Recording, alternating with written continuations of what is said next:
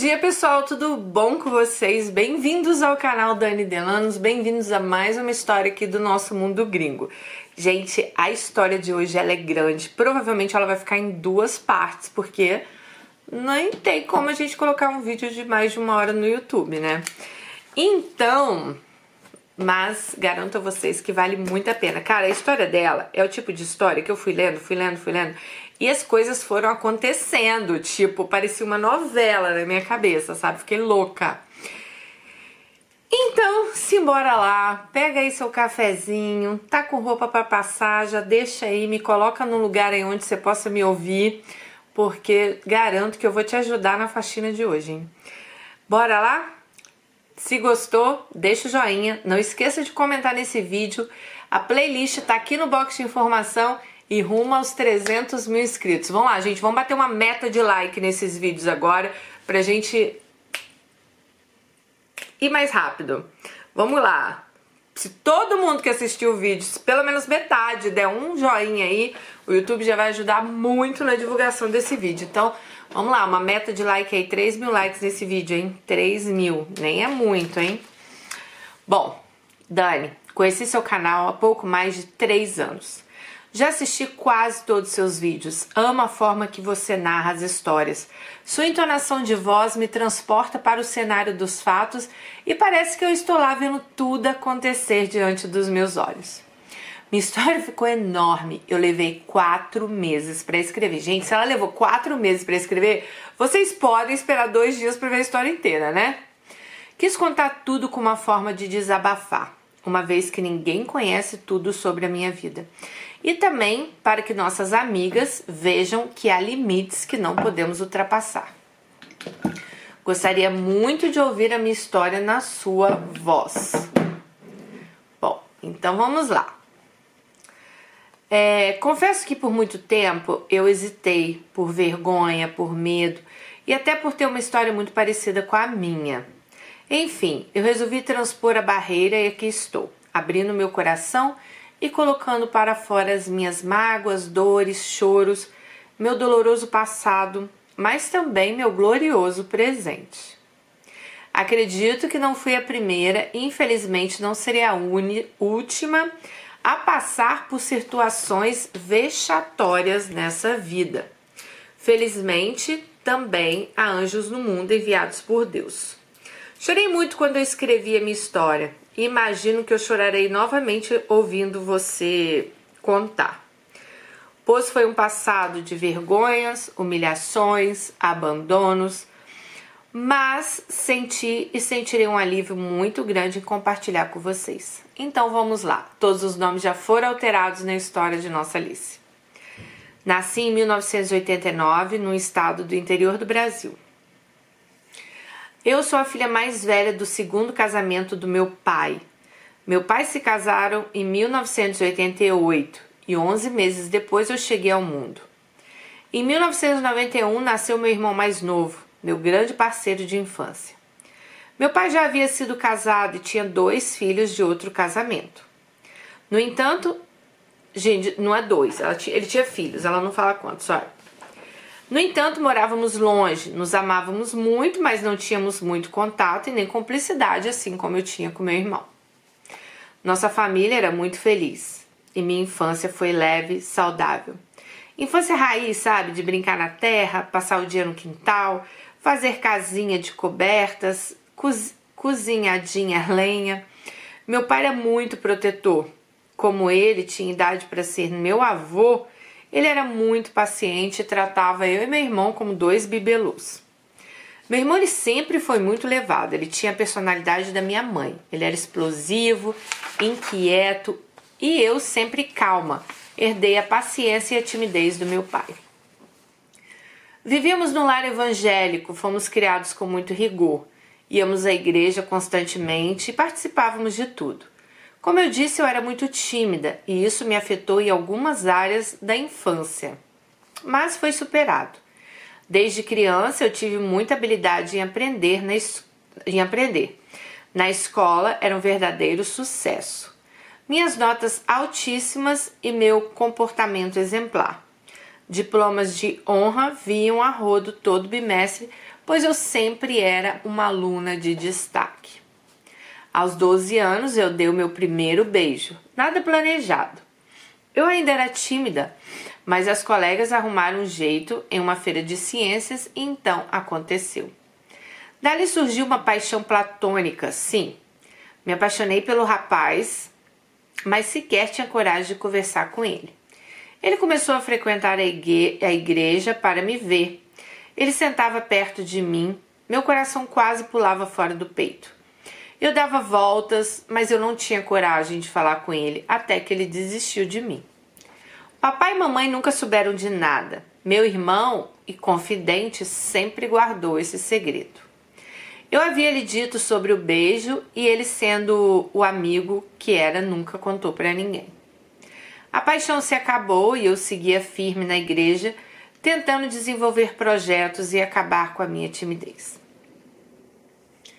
Aos 17 anos, chegou até nossa casa um casal de amigos e vizinhos, e eles tinham um recado para mim. Eles conheciam um rapaz que estava afeiçoado a mim. Sempre me via e estava me espionando há tempos. Então, resolveu enviar por eles o recado. Mamãe autorizou que eles me passassem o telefone do rapaz. E assim ele começou a me ligar todas as noites. Eu não tinha jeito para nada amoroso, eu nem sabia o que falar com ele. Quando ele disse que iria na minha casa no domingo, eu perdi até a fala. Foi tenso, no final ficou marcada a visita. No decorrer da semana era o dia dos namorados e ele me enviou cestas de chocolates, ursinho de pelúcia, presentes. Toda hora alguém entregava alguma coisa na porta da minha casa. No domingo, ele apareceu, chamou meus pais na sala e me pediu em namoro. Vale lembrar, Dani, que eu era de uma família altamente religiosa e a gente era criado nos costumes da igreja. Os namoros se davam assim. Papai e mamãe lhe deram muitas regras e ele aceitou todas.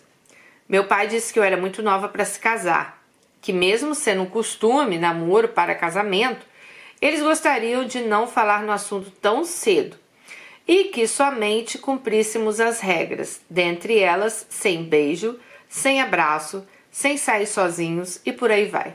E ele aceitou. Vou chamá-lo de Will. Will parecia ser um bom rapaz, a família dele me adorava. Me apaixonei por ele, pobre coitada. Me apaixonava fácil.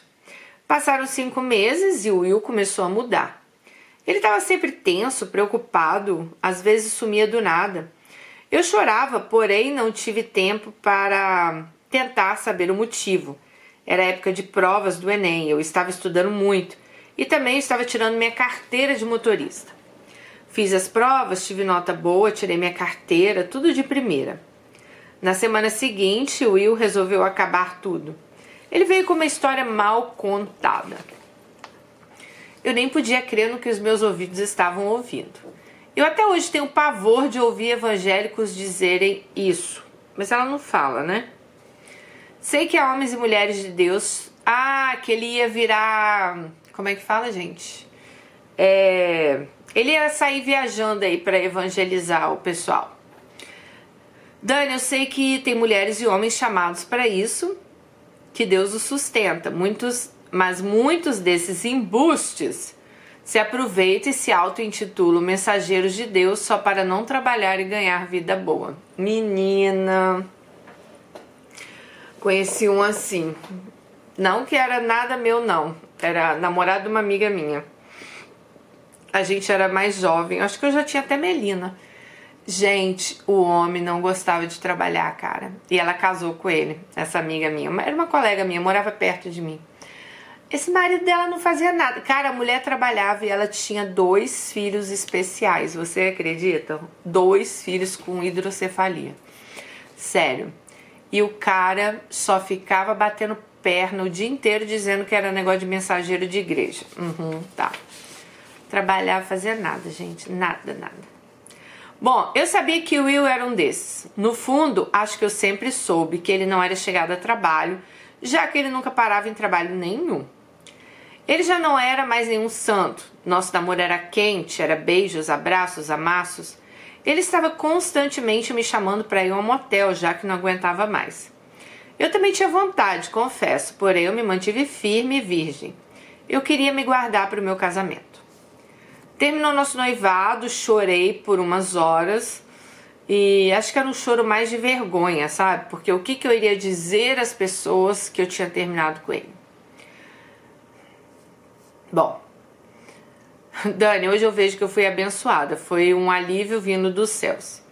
Me joguei nos livros, nos sites e tudo que eu tinha para estudar. O vestibular estava aberto para inscrições e eu não perdi tempo. Cheguei em papai e mamãe e falei: vou estudar, vou prestar vestibular, vou entrar na faculdade. Eles sorriam como criança e, lógico, me apoiaram. Estudei um mês sem parar, dia e noite. Já havia dois anos que eu tinha concluído o ensino médico. Médio. Médico. Nunca havia posto os pés num cursinho, eu estava desatualizada. Porém, segurei na mão de Deus e fui. Passei na primeira fase, uma prova grande de múltipla escolha. Acertei 95% da prova. E agora, um mês depois, eu irei à segunda fase. Foi um sucesso. Essa fase tinha literatura, português, biologia, como, especi como específica e redação. Eu sempre escrevi muito bem, eu tinha paixão por redação em toda a minha vida escolar. Adorava literatura de tal forma que havia lido todos os livros da biblioteca romantismo, realismo, barroco, moderno, pós-moderno. Eu lia e resumia em cadernos. Tinha-os todos guardados e caiu sobre um destes. Assim, eu, eu estava aprovada num dos cursos mais concorridos. Eram 22 vagas e 100 candidatos. Fui cursar enfermagem. Fiquei entre os cinco primeiros lugares. Um sonho. Papai amor, né? Comecei 2010 com o pé direito. Livre, universitária, um novo mundo aos meus pés. Novas amizades, eu me sentia vitoriosa. Eu estava no meio de tantos colegas vindo de escola particulares, cursinhos famosos, e eu tinha vindo de uma escola pública onde consegui estudar sozinho. O ex, o embuste, passava na minha casa toda semana. Ele tentou reatar, tentava pedir desculpas, eu sequer ouvia. Quando ele chegava, eu saía e deixava ele lá para ser despachado pela minha mãe. Na faculdade, tudo ia de vento em polpa. É incrível como o mundo universitário muda nossa mente, abre a nossa cabeça, nos faz evoluir. Eu perdi toda a minha timidez. Em menos de três meses eu já falava abertamente ao público e já tinha novos amigos. Aproveitando o cenário de mudanças, eu decidi que era hora de rever minha vida espiritual.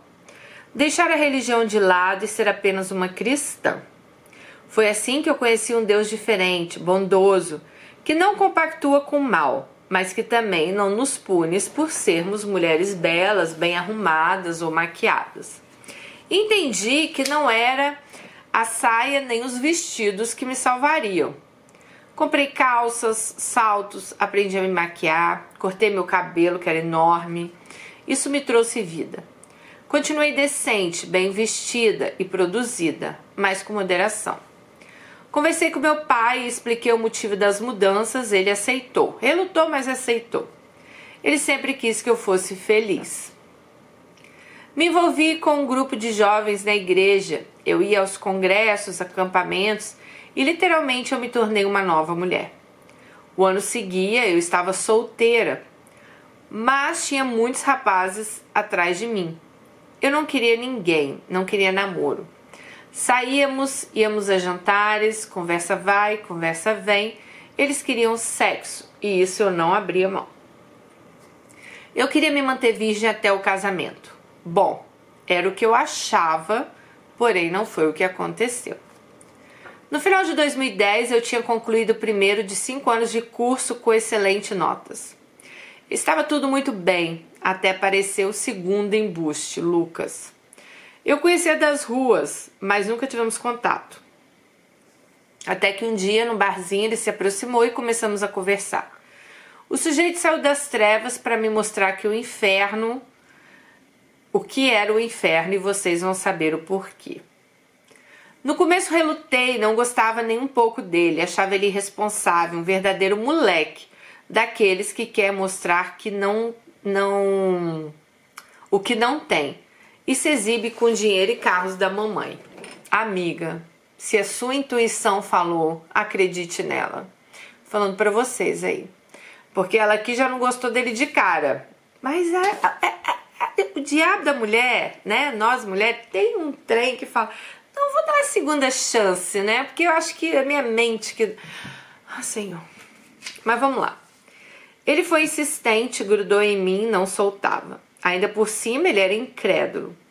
Para minha convicção, eu precisava me relacionar com alguém que, no mínimo, acreditasse em Deus. Acredito que o ser humano precisa ter uma fé. Ele não tinha, mas se prontificou a ter, de tal forma que, quando eu chegava na igreja, ele já estava lá. Por um lapso de memória, resolvi dar uma chance a ele. Em menos de 15 dias, lá se foi o que eu tinha de mais precioso para mim. Com 15 dias, gente, ela que ficou a vida inteira pensando em guardar a virgindade, ela já tinha atrasado com ele. Lucas deve ser bom de papo, hein? Bom, chorei muito, mas estava feito. Eu só imaginava que se não me casasse com ele um dia, meu futuro marido me rejeitaria por não ter sido meu primeiro homem. Ai, gente, como eu pude pensar nisso? Eu tinha evoluído tanto, mas eu ainda estava tão caxias. Esse pensamento ele me fez permitir as piores coisas que eu vivi na minha vida. Então prestem muita atenção no que vai acontecer daqui para frente. Vocês viram que, né, por causa de questões religiosas, ela queria se casar virgem, ok, né? Eu acho que é uma escolha sua, né? A pessoa quer se casar virgem, ela vai se casar virgem. Só que a partir do momento que ela perde a virgindade com Lucas, olha o que ela diz. É... Ela se permitiu a passar as piores coisas da vida dela, porque na mente dela, se ela tinha pedido a virgindade com ele, ela tinha que casar com ele, porque outro homem iria rejeitá-la. Então, por isso, gente, ela, vocês vão ver as coisas que essa mulher passou. Então, por causa disso, ela se permite a passar, né? Infelizmente, o que vocês vão ouvir agora. Bom, o ano era 2011. Passou-se com ele meu declínio na universidade. Minhas notas caíram consideravelmente. O carinho e a confiança que havia entre eu e meus pais, os amigos que eu fiz na faculdade, Deixei todos e último plano em função de um homem que não valia nada. Passava meses sem ir na igreja, sequer eu fazia uma oração. A minha paz ela desapareceu. O brilho dos meus olhos se transformou em lágrimas. Lucas ele não criava raízes em nada. O motivo, drogas. Sim, ele era usuário e todos os meses ele estava num trabalho diferente ele já havia começado dois cursos superiores e abandonado tudo. Ele até era um cara inteligente, ele era bom vendedor, muito bom em exatas, porém um viciado. E viciado deixa qualquer coisa e qualquer pessoa para ir atrás do vício. Os pais de Lucas eram pessoas muito boas, trabalhadoras, tinham posses. Todavia, o equilíbrio financeiro deles estava indo ralo abaixo com os desmandos do filho. Seu pai até tentava tardiamente pôr o filho na linha. No entanto, a mãe era daquelas que passava a mão na cabeça do donzelo sempre que ele fazia uma merda. Nossa cidade era pequena, todos se conheciam e as notícias corriam rápido. Não demorou muito para minha família saber da fama do, que, do genro que teriam, né? Meus pais vinham, falavam comigo, imploravam, choravam para que eu deixasse esse cara pois eu estava cada dia mais no fundo do poço. Eu teimosa, eu não dava ouvidos, pelo contrário, eu ficava contra eles. Sim, eu ficava com raiva dos meus pais para defender o canalha. Eu tinha um emprego que conciliava com a faculdade. Eu era secretária no escritório. Eu fazia faturamentos e eu tinha um bom trabalho. Me pagavam muito bom em relação ao salário da época. Eu tinha minhas reservas que sempre juntei ao longo dos anos, pois papai sempre se preocupou em termos uma conta bancária e assegurar que tivéssemos algum fundo financeiro. Lucas começou a acabar com tudo. Eu havia. Gente, pega o Rivotril, pega o Rivotril, tô avisando, hein? havia compartilhado com Lucas as senhas dos meus cartões. Ele arrebentou meu cartão de crédito em semanas. Eles não estavam casados ainda não, tá, gente? Estourou meu limite da conta corrente, raspou minha poupança, passou cheques, fez empréstimos. Tudo isso para ter a maldita da droga. Ele era viciado em cocaína e nada chegava. Ele começou a piorar objetos pessoais e documentos com traficantes, e depois eu tinha que ir lá e buscar. Para isso, comecei a pegar vales com meu patrão. Quando chegava no fim do mês, eu não tinha salário para receber. A mãe dele fazia o mesmo e começou a também sofrer as consequências financeiras. Lucas passava, Lucas passava 12, 24 horas sumido. Eu e a mãe dele passávamos as noites à sua procura pelas ruas. Dani, eu acho que eu estava tomada por alguma força escura, porque eu tinha certeza que ele seria para sempre o homem da minha vida, que ele ia mudar, que ele ia deixar o vício e que nós íamos ser felizes. Meu Deus, quanto engano. Em meados de 2012, Lucas deu uma trégua. Ele ficou dois meses aparentemente limpo, não sumiu nenhuma vez. Ele estava três meses no mesmo emprego, se destacando nas vendas, ganhando boas comissões. Em um domingo, ele e sua mãe vieram falar comigo. A conversa era o seguinte: Estou liberto, Alice, quero me casar. Sua mãe reforçou dizendo que o casamento, ele que com o casamento ele ficaria mais calmo e que ele nunca mais voltaria para o mundo das drogas. O que, que eu fiz? Aceitei. Meu Deus, que decisão maldita. Lucas tinha um primo distante que estava desfazendo da mobília, pois havia se separado. Ele tratou logo de lá e comprou tudo. O pagamento de tudo? Minha moto. A única coisa que de fato eu ainda, né, tinha se foi. Alugamos uma casa e marcamos o casamento para daqui a 15 dias. Dani, tudo isso foi feito no domingo. Pasmem, resolvemos tudo em um dia. Na segunda-feira eu cheguei em casa, chamei meu pai e minha mãe e dei o, o comunicado que eu e Lucas iríamos nos casar em 15 dias e já tínhamos arrumado tudo. Eu nem pedi a benção deles, nenhuma opinião, pois eu sabia que meus pais seriam contra. Meus pais choravam, isso até hoje me faz triste. Como eu pude ser tão fria, tão má, tão cruel com aqueles que me amavam. Ah, meu Deus.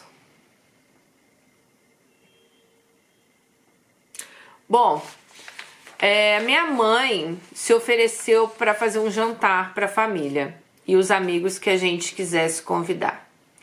Meu pai, com os olhos cheios de lágrimas, colocou em minha mão um envelope com alguma quantia. Era um bom dinheiro. Era para mim de presente. Ele disse que se tudo fosse de outra forma, com o tempo ele teria mais, ele teria dinheiro para nos dar uma festa.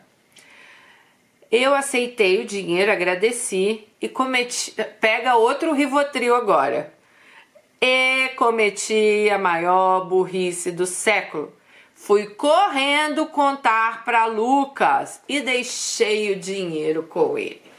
Ai, tô até com dor no meu braço. Chegou o dia do casamento. Lucas me deixou na cabeleireira, disse que iria para casa se ajeitar. Eu me arrumei, estava pronta, linda. Havia comprado um vestido branco, simples, porém muito elegante. Iríamos nos casar no cartório e, na sequência, receber algumas pessoas no jantar preparado pela minha mãe. A mãe de Lucas foi me buscar no salão. Meu Deus. Ela chegou lá chorando. Me colocou no carro e disse: Alice, Lucas está desaparecido. Não temos notícias. O telefone dele só dá desligado. Daí ela vida ido até a casa onde iríamos morar encontrou vestígios de droga por toda parte. E para o nosso desespero, todo o dinheiro que papai havia me dado, eles viram lá o envelope vazio. E no banheiro havia um cachimbo para uso de crack. E ela, gente, de noiva, tá? Pronta para casar. Desespero, lágrimas, eu berrava de dor. Minha alma havia se rasgado. Eu desejava veemente a morte. Lucas partia para o consumo da pior droga que existe, o crack. A mãe de Lucas tomou a frente, ligou para os meus pais no cartório e pediu para cancelarem o casamento. Papai e mamãe chegaram rapidamente na minha casa desesperados. Papai, envergonhado, ligava para as pessoas para avisar que não ia mais ter casamento. Eu chorava, chorei tanto que eu vomitava sem parar. Da minha boca não saiu uma palavra sequer. Passei a noite assim, minha mãe me dando calmantes. A mãe de Lucas, de joelho, pedindo a Deus para trazer o filho dela de volta. O meu sogro nas ruas, desnorteado. Ai! Perambulando e nem sinal do filho. O meu irmão do meu lado alisava meu cabelo e planejava a vingança perfeita contra Lucas. Tias, primos, amigos, uns ligavam, outros vinham até nós. Mamãe os recebia e despachava. Ela não queria que ninguém me visse sofrendo tanto. O dia amanheceu e minha mãe e meu pai estavam comigo. Os pais de Luca foram para casa na esperança que ele aparecesse por lá e apareceu. Todo sujo, rasgado, descalço, drogado, o retrato da miséria. Gente, eu leio essas coisas. Eu acho que quem já teve problema assim com droga de familiares próximos vai pensar que nem eu. Lógico que me dá muita pena dela, mas assim, eu fico com muita pena dele também, porque a gente sabe que é uma doença isso, né? E é uma doença, gente, que acaba com a família inteira. Vocês viram, é a mãe, é o pai, é ela, é o, o pai dela, a mãe. Tipo assim, é muito louco isso, sabe? É, é, essa coisa de droga é muito louca. Ela envolve, assim, todo mundo ela consegue destruir, destruir a família, ela consegue destruir com seus amigos. É, eu não sei nem o que falar. Bom, meus pais me tiraram daquela casa e me levaram com eles. Foi o final de semana mais longo e dolorido que vocês possam imaginar. Eu havia sido abandonada no altar e a cidade toda sabia. A única coisa que eu desejava era a morte. A força que eu tinha era pedir a Deus que acabasse com o meu sofrimento, me tirando do mundo, porque como eu ia sair na rua e encarar as pessoas? Como eu iria para a faculdade, para a igreja? Como eu voltaria a viver depois de tanta vergonha? Na terça-feira, um feriado, era aniversário do meu pai. Em casa parecíamos que estávamos de luto. Todos simplesmente me consolavam e tentavam me fazer comer alguma coisa. No princípio da noite, bate na porta os pais de Lucas. Disseram que precisávamos conversar. Meus pais relutaram, mamãe chegou a ser agressiva com eles. No final, voltaram para mim e perguntaram se eu queria essa conversa. Eu disse que sim e eles me levaram. Pausa para o Rivotril de novo. Quando vi Lucas, desabei. Eu não tinha forças para sentir raiva ou qualquer outra coisa. Dentre tantas coisas que ele dizia que eu já nem lembro, uma delas é que ele precisava de mim para se reerguer. Os pais dele pediam que eu considerasse, e eu me submeti à maior humilhação que uma mulher pode se submeter. Lembra quando eu disse lá no começo que eu me submeti às piores coisas? Essa foi uma delas. Eu reatei e casei com um homem viciado em drogas que tinha me abandonado no altar. No fundo, eu estava mais preocupada com o que as pessoas iam dizer do que comigo mesmo. Ia ser mais fácil estar com ele do, do que ter que explicar a todos por que o meu casamento não aconteceu. No final das contas, ele havia sido meu primeiro e único homem e era com ele que eu deveria estar. Gente, eu fico até tonta lendo essas coisas. Meu Deus do céu. Eu sei que religião é importante para muitas pessoas acreditar, mas assim, eu acho que quando a gente leva, né, um, um, uma história dessa e a gente vê que algumas coisas aqui que ela fez foi realmente por causa da religião, é para ficar em choque. Passamos a noite toda conversando e no real do dia eu cometi o ato mais cruel e covarde. Não comigo, mas com meus pais. Eu fui até o cartório e de lá eu liguei para os meus pais e disse: Estamos no cartório, vamos nos casar, vocês querem vir? Dani, eu ainda sinto a dor de ter feito isso com meus pais. Minha mãe só disse não e desligou o telefone, chorando. Agora aquela maldita união estava oficializada. Eu sempre de cabeça baixa, envergonhada. Os funcionários do cartório estavam incrédulos. Fomos para nossa casa. Passei o dia chorando. Aquela ferida ainda ia sangrar por anos. À noite eu fui para a faculdade e foram até generosos, ninguém perguntou nada. Com o passar do dia, os mais íntimos faziam perguntas superficiais e eu respondia como me convinha. No mês de 2012, Lucas resolveu que era hora de construir uma casa. Eu tive mais um surto de burrice e tranquei minha faculdade.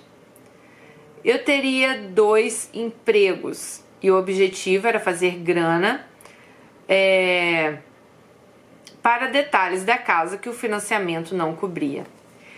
Dani era muita parvalice para uma pessoa só. Nós tínhamos o nome sujo, o financiamento seria no lote da família dele, no nome de alguém da família dele. Como eu iria investir em algo que não era nosso? E incondizente, mas foi o que eu fiz. Papai havia programado uma viagem de férias, só se você ficar assim, ó, do ano, e para selar a mágoa que estavam de mim, resolveram me levar junto. Viajamos, curtimos, passeamos. Quando voltei, Lucas havia levado toda nossa mudança para casa da mãe dele, e então moraríamos ali até que a nossa casa ficasse pronta, pois assim não teríamos que pagar aluguel. Sem falar nada para ela, tá, gente? Bom, a ideia até que não era das piores, né? Eu poderia viver com meus sogros, eu me dava muito bem com eles. Na faculdade, os poucos amigos que me restavam, é, lembrando que eu já tinha me afastado de todos, né? Ligava à procura de respostas do porquê eu não tinha retornado após as férias de julho. Eu fui tão covarde que eu nem atendi a ligação deles. Só falei com uma que insistiu muito e eu contei o motivo. Ela me deu um sermão, ela era uma boa amiga, conselheira, e eu fiquei com uma raiva imensa dela, então me afastei de vez. Você tá numa situação dessa, quando se ouve uma verdade, você vai ficar com raiva, né? Bom, me arrependo muito disso. Aquela amizade me levaria a um outro patamar da vida acadêmica e profissional. Eu estava sempre do lado do embuste, pronta para enfrentar e, e afrontar todos que se opusessem no meu caminho. Dani, no fundo, eu também tinha vergonha de contar meus motivos, pois eu sabia que todos iam me aconselhar é, ao contrário do que eu tinha feito. Bom, aliada ao meu outro trabalho, eu comecei a dar aulas particulares de matemática e português. Eu era muito boa nisso e os alunos me adoravam. O dinheiro foi entrando e eu comecei a investir na nossa casa, né? Eita, eita.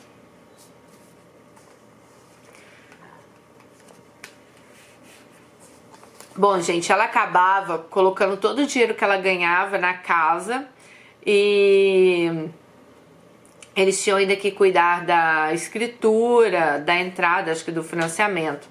Bom, em dois meses a casa estava pronta e recebemos a pior notícia que a gente podia ter. O lote, que era da família de Lucas, onde havia sido feita a casa, estava numa área florestal e o banco reprovou o financiamento. Ficamos desesperados, pois o pedreiro, claro, queria receber o dinheiro dele. A solução? Vendeu o lote ao pedreiro e ele ficava com a casa. E assim foi feito. Ele pagou somente o valor do lote e todas as coisas extras que a gente tinha colocado na casa, nós perdemos todo o investimento. Me senti frustrada, como que meu sacrifício de trancar a faculdade não tivesse valido de nada.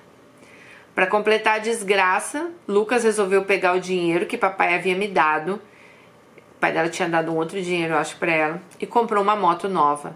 E o resto ele torrou tudo com alguns dias de festa, bebida e drogas. Estávamos sem casa e eu não queria continuar na casa dos meus sogros.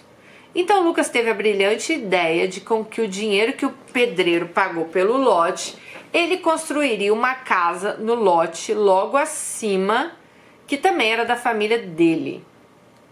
Dani, foram tantos percalços. E resumindo, foram seis longos meses que tivemos que ficar de aluguel. É, e o dono né, do apartamento toda hora na porta cobrando os atrasados. Na construção a gente tinha um pedreiro, ia embora, vinha outro. Eles pegavam dinheiro adiantado, não voltavam. Meu Deus, um verdadeiro calvário. Até que nossa casa ficou modestamente habitável e passamos para dentro. Não tinha reboco, contrapiso, sem calçada, mas a gente não tinha mais como pagar aluguel e as parcelas do financiamento. Tínhamos tudo para encaminhar a vida dali para frente. Papai, sua imensa bondade, sequer comentava sobre o destino que o dinheiro que ele me deu tinha tomado. Imagina, ele pensava que tínhamos colocado na casa. E Lucas tinha comprado uma moto, né, gente? Lucas estava trabalhando, ele tinha recaídas desastrosas, ele piorava objetos e eu seguia confiante na sua libertação e na sua futura solidez do nosso fantasioso casamento. Chegou agosto de 2013, decidi que era momento de voltar para a faculdade e assim fiz. Foi um alívio. Só quem já parou um curso sabe como é difícil pôr tudo em ordem outra vez. Bom, não era fácil. Voltei em outra turma. Meus colegas antigos estavam um ano na minha frente. Eu trabalhava, estudava, fazia estágio, cuidava da casa e ainda passava as noites na rua à procura do donzelo do Lucas. Certo dia me ligaram de madrugada, era secretária de um motel. Lucas estava lá mais de 24 horas e não tinha como pagar a conta. Fui buscá-lo, drogado, urinado, verdadeiro retrato do diabo. Lá dentro, penhorado, estava aliança, documentos e a nossa moto. Levei ele para casa aos prantos, dei banho, ele não conseguia dormir, ele estava alucinado, ele via bichos, e ouvi a chegada da polícia. Meu Deus, que noite tensa. A mãe dele veio ficar conosco. Ela chorava e ajoelhada pedia misericórdia a Deus pelo filho dela. Na semana seguinte, lá vai eu pegar meu suado salário e fui no motel resgatar o que tinha ficado penhorado, né? Vale ressaltar que essas notícias corriam a cidade e meus pais sabiam de tudo, né? Enquanto eu ia à frente contando é, do meu jeito e negando lá, né, o que, que o povo estava falando. Afinal, ela tinha que defender o, o Lucas. Papai e mamãe já estavam ficando doentes, só de imaginar o que eu poderia estar passando. Houve tempos que a gente ficou sem luz, sem água, passei dias sem tomar banho, com fome. Não havia nada para comer na nossa casa. Lucas ia para casa dos pais para comer e se lavar. Eu não tinha coragem de fazer o mesmo. Eu não tinha nem coragem de falar para os meus pais o que estava acontecendo comigo. Ai, gente. Foram dias de muita luta. É... Final de 2013, concluí o terceiro ano da faculdade. Início de 2014, fomos informados de um congresso acadêmico e eu decidi que eu ia participar. Fiz a inscrição e paguei as parcelas. Como seria em outro estado, iríamos de avião. Eu não tinha dinheiro para as passagens, então decidi usar milhas que haviam acumulado em todas as viagens que eu havia feito com os meus pais nos últimos anos. Chegou o dia e lá fui eu para a viagem. E foi a viagem que mudou a minha vida. Chegando lá, eu estava exausta da minha vida. O ambiente da praia era relaxante. Foi quando eu decidi que eu iria assistir às horas condizentes à minha área e depois eu iria para a praia renovar minhas energias. Eu tinha pouquíssimo dinheiro para alimentação, então eu tomava um bom café da manhã no hotel e depois eu fazia somente uma refeição. Em uma das idas à praia com minha atual melhor amiga, conhecemos dois homens no, da faixa de 40 anos. Eles eram turistas de outros lugares. Minha amiga foi passear com um e o outro ficou lá na mesa conversando comigo. Até então eu não tinha a menor ideia do que ia acontecer. Falávamos da nossa vida e ele notava o sofrimento nos meus olhos. Porém, ele se surpreendeu ao saber que eu era casada. Ele era lindo, casado, tinha dois filhos, um safado encantador.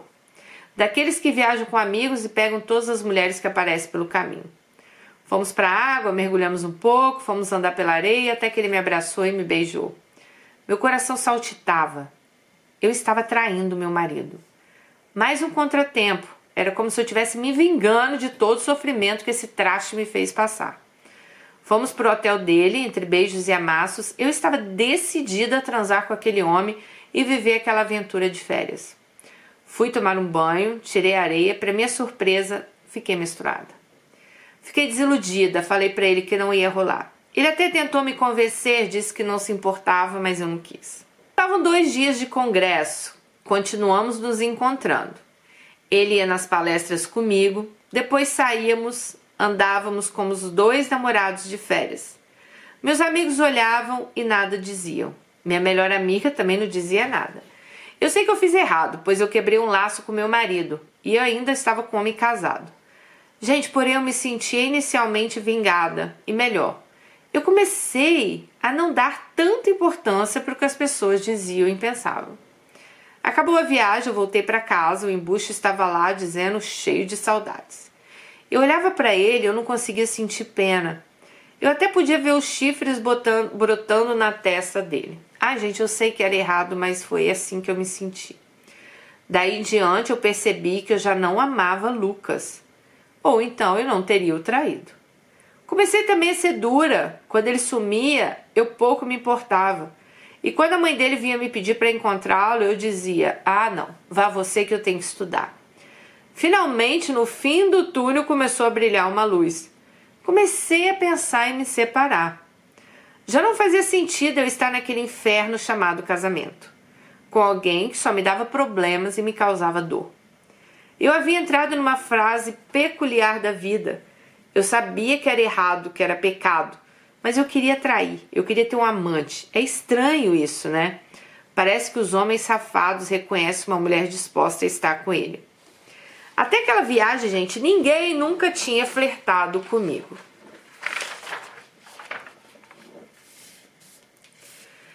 Depois dessa viagem, ela disse que vários homens começaram a flertar com ela. Eu não acho nem que foi depois da viagem, amigo. Acho que foi depois que você abriu os olhos, né? Porque antes você estava cega. Lucas tinha que ser o homem da sua vida até o final da vida. Que você era a salvação desse homem. Acho que depois que você abriu os olhos, que você começou a ver que você começou a se dar valor, ver que você era uma mulher bonita, atraente, então acho que você começou a enxergar. Bom, é, acabei cedendo as investidas de um do, desses caras. Ficamos de conversa até que rolou uns beijos. Este havia me proposto uma ida a um motel e eu só estava esperando o momento oportuno. Eu pensava que no fundo eu nunca teria coragem. Em novembro de 2014, quando Lucas me deu um perdido dos grandes, ele havia viajado a trabalho de lá mesmo. O supervisor comunicou que ele havia saído com o cara e não tinha voltado, já tinha dois dias. Então, Lucas tinha ido a trabalho e lá, lá onde ele foi, ele já tava, né? Tipo, sumiu do trabalho, né? O que, que eu fiz? Nada. De saco cheio de tudo aquilo, avisei a minha mãe, a mãe dele, e Falei, olha, seu filho tá sumido lá na cidade e tal. E marquei com meu amante da faculdade, fomos ao motel. Que loucura. Eu agora havia estado de fato com outro homem. Eu não era mais a mulher de um homem só. Foi bom, me deu ainda mais forças para quebrar o estigma que eu tinha quanto a morrer do lado do homem que tinha me tirado a virgindade. Lucas voltou no outro dia e foi demitido, óbvio, né? Eu fui até a casa dos meus pais e contei tudo. Tudo que Lucas fazia em todo esse tempo juntos. Que ele tinha sujado meu nome. É... Contei tudo, tudo. E perguntei se eu poderia voltar para casa deles. Eles, claro, me abraçaram e falaram: vá buscar suas coisas. Nesse tempo, o diabo do Lucas bate na porta, fez todo o teatro, promessas, e o que, que acontece? Outro Rivotril, gente voltei para casa com o Lucas. Quando ela consegue, gente, sair do demônio do homem, ela volta para casa dele. Lembro meu pai balançando a cabeça e minha mãe chorando. Ali eu tinha perdido a oportunidade de voltar para casa dos meus pais. Ai, meu Deus. Dezembro de 2014, eu estava no Facebook quando um homem me manda um oi. Fui ver quem era e era um conhecido da cidade. Nunca havíamos trocado sequer um bom dia. Ele estava sedutor e foi direto ao ponto, queria se encontrar comigo, disse que me admirava, que eu estava cada dia mais bonita. Eu perguntei se ele havia se separado, ele disse que não, mas que isso não tinha a menor importância, e eu disse o mesmo. Eu estava cheia de mágoas, com vontade de sentir, me sentir amada, importante. Eu tinha que continuar minha vingança. A essa altura eu já havia deixado todos os meus princípios cristãos e morais de lado. A decisão de me envolver com esse cara me trouxe duas coisas: o fim definitivo do meu casamento e um coração transtornado pelo fato do nosso caso ter vindo à tona. Migramos nossas conversas para o WhatsApp e falávamos o dia inteiro. E no dia oportuno, lá estávamos nós no motel. Dani, aquele homem me levava à loucura. Ele era lindo, sedutor, cheio de pegada. Saíamos de duas a três vezes por semana. Ele passava o dia perguntando como eu estava, dizendo que tinha saudades, que ele queria me ver. Entramos em 2015, eu estava perdidamente apaixonada por ele e decidida em me separar, o que já devia ter feito, porém não fiz. No final de janeiro de 2015, nosso envolvimento era tamanho a ponto de nos encontrarmos todo dia, fosse dia ou noite. As coisas estavam saindo do controle eu estava envolvida e eu tinha um contato dele salvo no meu celular. E meu celular agora tinha senha. E Lucas começou a questionar por que da senha no celular. Trocávamos farpas e eu seguia com a minha traição. Certo dia não nos vimos, então estávamos trocando mensagens quando de repente Lucas levanta da cozinha, fica nas minhas costas olhando a minha conversa, só que ela não viu que Lucas estava olhando. Aí ela estava tão distraída que eu nem percebi. De repente eu senti um tapa no meu pescoço. Fui levantada do sofá pelos cabelos, jogada no chão. Levei chutes pelo meu corpo, no meu rosto. Eu só pensava em agarrar o telefone para que o mesmo não fosse pego. Lucas estava possuído e determinado a me matar. Eu estava sem forças e muito machucada. Ele me levantou e me jogou na parede, agarrou, me deu uma volta no pescoço e começou a me asfixiar. Eu já não tinha reação. Juntei minha última força e dei uma joelhada nas genitálias dele. Eu peguei meu celular e a bolsa e quase saí de arrasto para a rua. Já do lado de fora, eu ouvia Lucas gritar de todos os nomes que vocês podem imaginar ruins, né? Eu virei a esquina da rua e liguei para a polícia. Sem parar de andar, eu falava para eles o que tinha acontecido. Eles chegaram rápido e me colocaram na viatura e me levaram no hospital. Eu estava descalça, com o nariz sangrando, boca, os olhos aqui estavam pretos, né? É, cheio de hematomas, ela estava. Vários hematomas na minha cabeça, mechas de cabelo que foram arrancadas, Fui atendida, o médico chocado fazia o relatório. Eu tinha uma costela quebrada, maxilar deslocado. As enfermeiras me limparam e fizeram curativos e me levaram para o quarto. A polícia ficou até o atendimento, pois precisava preencher o boletim de ocorrência. E começaram as perguntas. Quando eu contei parcialmente, um deles me disse o seguinte: Se a senhora não quiser se apoiar para morrer, é só entregar o telefone para o seu marido. Quem não deve, não teme. Gente, eu sei que eu devia. Eu sei que eu não devia ter feito aquilo, mas eu não acho que isso dava o direito a um policial falar assim comigo. Para finalizar, eles faziam questão de enfatizar a importância de eu não ir como a denúncia até o fim. Sim, não denunciar o embuste. Alegaram que muitas mulheres fazem a denúncia e depois voltam atrás e reatam o relacionamento e a polícia é feita de idiota.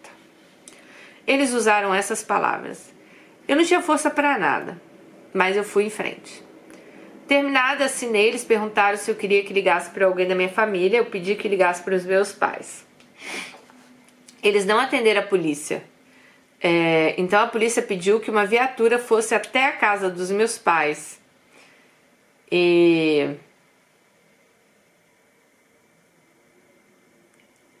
mas também não conseguiram. Ela falou que ela tentou inúmeras vezes falar com a família, mandei mensagens e ninguém respondia. Eu estava acordada ao meio da noite com dores, eram insuportáveis. De repente começou a cair mensagens no Message. Eram conversas com meu amante. Lucas tinha invadido meu Facebook, procurado pelo nome que ele viu nas conversas de WhatsApp e encontrado o cara. E ele começou a conversar com o cara se passando por ela, fazendo perguntas e o cara respondendo. Liguei para ele na hora, ele atendeu e eu rapidamente contei o que estava acontecendo. Ele, em choque, pediu desculpas, pois ele então havia entregado todo o nosso caso a Lucas. Ele queria o hospital, mas eu falei que não. Quando Lucas tinha toda a conversa com ele, imprimiu, foi até a casa dos meus pais e entregou tudo. Por isso que meus pais não queriam falar comigo. Dani, eu reconheço meu erro, né? É, principalmente quando eu deixei meus pais em segundo plano. Mas eu acho que eles sabendo como Lucas era, eles não deveriam ter escolhido ficar do lado de Lucas. Eu era agora uma aberração, eu era vergonha da família. Todos me deram as costas. Eu soube disso quando Lucas me enviou uma mensagem com ironia, dizendo que agora eu não tinha para onde ir. O dia amanheceu, chamei um táxi, saí do hospital, assinando um termo de responsabilidade e fui para o trabalho. Graças a Deus eu sempre deixava no trabalho umas peças de roupa. Contei o que tinha se passado para uma colega. Ela me disse: Vai resolver sua vida que hoje fico aqui para trabalhar para você. Eu precisava de um lugar para ficar, eu tinha pouco dinheiro e consegui alugar uma kitnet. Alguns colegas da faculdade me ajudaram a encontrar essa kitnet rapidamente. Eu agora tinha uma sacola de roupas e uma cama. Sinceramente, estava até bom para recomeçar. Passaram-se cinco dias. Eu ia trabalhando aos poucos, com muitas dores. Meu amante já havia pedido para ir me ver e eu acabei aceitando. De início eu não queria, pois eu tinha medo que Lucas o seguisse e fizesse mal, sei lá, até matasse ele, mas ele insistiu. Quando ele me viu toda machucada, o homem pediu perdão. Depois me colocou no colo e passou horas me acariciando. Me ajudou a tomar um banho, me ajudou a trocar os curativos. Por fim, foi no mercado, fez uma compra grande, deixou um dinheiro, que por sinal muito bom. E por fim, disse que Lucas havia descoberto sua esposa e deu a ela também a cópia das conversas, então a mulher dele também já estava sabendo. Passado dez dias, minha mãe me ligou. Atendi, ela perguntou como eu estava. E antes que eu dissesse alguma coisa, ela perguntou se era mesmo verdade tudo que aconteceu. Eu disse que se passavam dez dias e ninguém quis saber se eu tinha um teto para dormir ou algo para comer. Ela somente respondeu que eles tinham vergonha de mim e que muita gente comentava sobre a filha deles. Por fim, queria saber onde eu estava e ir me visitar. Passados uns minutos, minha mãe chegou. Eu só chorava olhando para os olhos e a dor de ser excluída por eles era maior do que os hematomas que eu estava na, no, no meu corpo. Logo, minha mãe foi para casa. Ela não perguntou nada se eu tinha comida, se eu tinha dinheiro, se eu estava me alimentando, nada. E foi assim por muitos meses. Eu no meu cantinho, sem ver meu pai, meu irmão, trocando poucas palavras com eles por telefone. Em meio a tudo isso, a minha melhor amiga, aquela que viajou comigo para o congresso, terminou com o namorado e acabou se matando. Eu que já estava destruída, fiquei um caco. Eu não tinha mais ninguém. Minha única visita era meu amante, que na verdade era meu amigo. Ele não tinha noção do perigo ele queria sair comigo, viajar, passear pela cidade, pois agora nós dois éramos livres, né? Mas eu tinha ainda muito medo de cruzar com Lucas. A propósito, neguei tudo à minha mãe. Falei que aquela conversa toda que Lucas mostrou era uma montagem. Ela acreditou, fez que acreditou, né? Eu estava completamente apaixonada pelo meu amante, porém não podíamos ficar juntos. Nosso relacionamento seria um inferno. Eu sempre imaginei que casamentos que começam vindo de separação, advindo de traição, não dão certo. Eles acabam do mesmo jeito. Então eu resolvi me afastar. Era difícil, ele ficava em cima, mas por fim ele concordou. Tínhamos recaídas, havia sexo, paixão, entrega. Estávamos livres, sem laços, né? Nesse tempo era hora de eu rever minhas coisas. Resolvi dar um passo adiante. Fui à delegacia perguntar como fazer. Fui informada que, com a ocorrência e o corpo delito, o juiz poderia me conceber uma medida protetiva. No outro dia, a medida saiu e, com ela, um mandato judicial para eu ir buscar minhas coisas e meus pertences pessoais na minha casa. Fui até onde morava com Lucas, acompanhado do delegado, o escrivão e um oficial de justiça. Tínhamos que retirar minhas coisas pessoais, roupas, sapatos, perfumes, e assim foi feito. Lucas, por sorte, estava em casa, e quando ele se viu obrigado a nos deixar entrar, ele ficou possuído. Ele desacatou o delegado e, pela paciência do mesmo, Lucas não foi preso. Lembro-me bem do delegado dizendo a ele: Você não foi preso por quase matar sua ex-mulher, porque não foi apanhado em flagrante, mas eu te prendo aqui mesmo por desacato. É só você falar mais uma palavra. Lucas se calou e, inconformado, ele observava eu recolher minhas coisas. Passados dois meses, eu fui ao advogado providenciar o divórcio. Como ele me conhecia, ele não cobrou nada. Arquei sozinha com as custas do cartório. Tudo que eu havia investido na casa que a gente construiu, mais uma vez eu perdi tudo, pois estava tudo no nome da família de Lucas. Assim termina meu primeiro casamento. Uma história de terror que terminou em traição, muitas feridas e muita mágoa. Bom, o casamento dela terminou, mas o e-mail não, porque ainda temos uma segunda parte que vocês vão ver também que, ó, pelo amor, prepara o Rivotril, já estou avisando. Essa foi a parte do casamento dela com Lucas. Gente, nem tem muito o que comentar, né? Mas, ai, gente, essa questão de droga é muito complicado, é muito complicado ela acaba com famílias, ela acaba com relacionamentos, sabe? E não adianta você achar que você vai ser a tipo a salvação daquela pessoa, porque gente, dependendo ao nível, igual o Lucas já tava de de deixar as coisas, né, com traficante, penhora, né, que é, muito muitos drogados fazem isso quando eles não têm dinheiro, pegam coisas em casa, trocam para depois ir lá buscar e nunca buscam, óbvio, né? É, é uma fase que a pessoa já tá no, no fundo do poço, entendeu? E, sinceramente, isso aí, gente, as pessoas precisam de ajuda médica.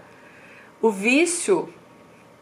Eu tava lendo uma vez que o, o, o vício da cocaína, do crack, ele já é um vício que. Como que se fala, gente? não é um vício assim psicológico, tem um vício que é o tipo psicológico. Ele já é um vício assim que já tá no seu corpo, o seu corpo necessita daquela droga, né? Senão você entra no, no estado de abstinência. E para você sair disso sozinho é quase impossível. Eu conheço várias pessoas que usaram drogas. Na minha família a gente teve casos, duas, dois casos de internação de pessoas por causa de droga. E as duas precisaram de muito, muita, muita ajuda. Ficaram em clínicas especializadas, tal. Os dois hoje estão livres há muitos anos das drogas, mas assim, é muito complicado. E é uma devastação para a família inteira, gente, porque eles realmente somem. Você acha eles dormindo em rua, é... E é engraçado, né? Quando a pessoa ela tá sã, Aí é, você olha assim, a pessoa tá tão bem, tá tão boa, que você jura que aquela pessoa. Quando ele começa a falar, não, eu nunca mais vou fazer isso, nunca. Você jura que aquela pessoa realmente nunca mais vai fazer aquilo.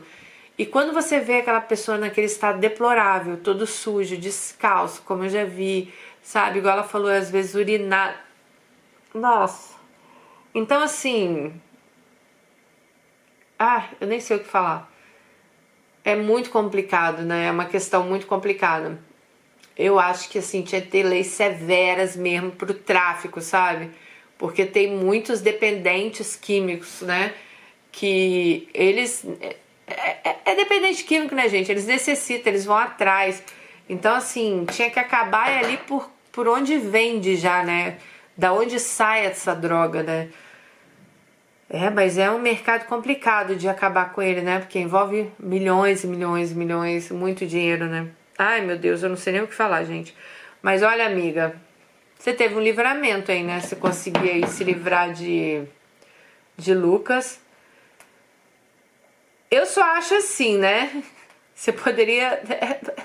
Não adianta, né? Não adianta a gente falar falar muita coisa. Mas você poderia ter acabado com isso lá quando você foi para casa dos seus pais, que eles te aceitaram de volta, né? Pra você ficar lá. Amada, como é que você acredita em Lucas? Como é que você acreditava que ele ia mudar? Né, eu sei que a gente quer acreditar, mas eu acho que é uma questão até lógica, sabe? O cara não vai mudar, um cara que te largou no altar, um cara que vivia sumido, que gastou o dinheiro que seu pai. Gente, foi muita coisa. Eu queria saber por que, que você achava que Lucas ia mudar. O que, que te dava essa esperança? Era ele ficar às vezes uma semana sem usar droga? Aí você achava que. Você deu sorte de não ter engravidado, de não ter tido um filho com Lucas, né? Bom, amanhã, segunda parte dessa história para vocês. Meu Deus do céu. E ó, vem mais bomba por aí. Vocês estão achando que acabou? Não, não acabou não. Não acabou não, porque a Alice, ela não satisfeita, ela me entra em outra esfarrela. Oh, meu Deus do céu. Então bora lá. Beijo e até amanhã, hein?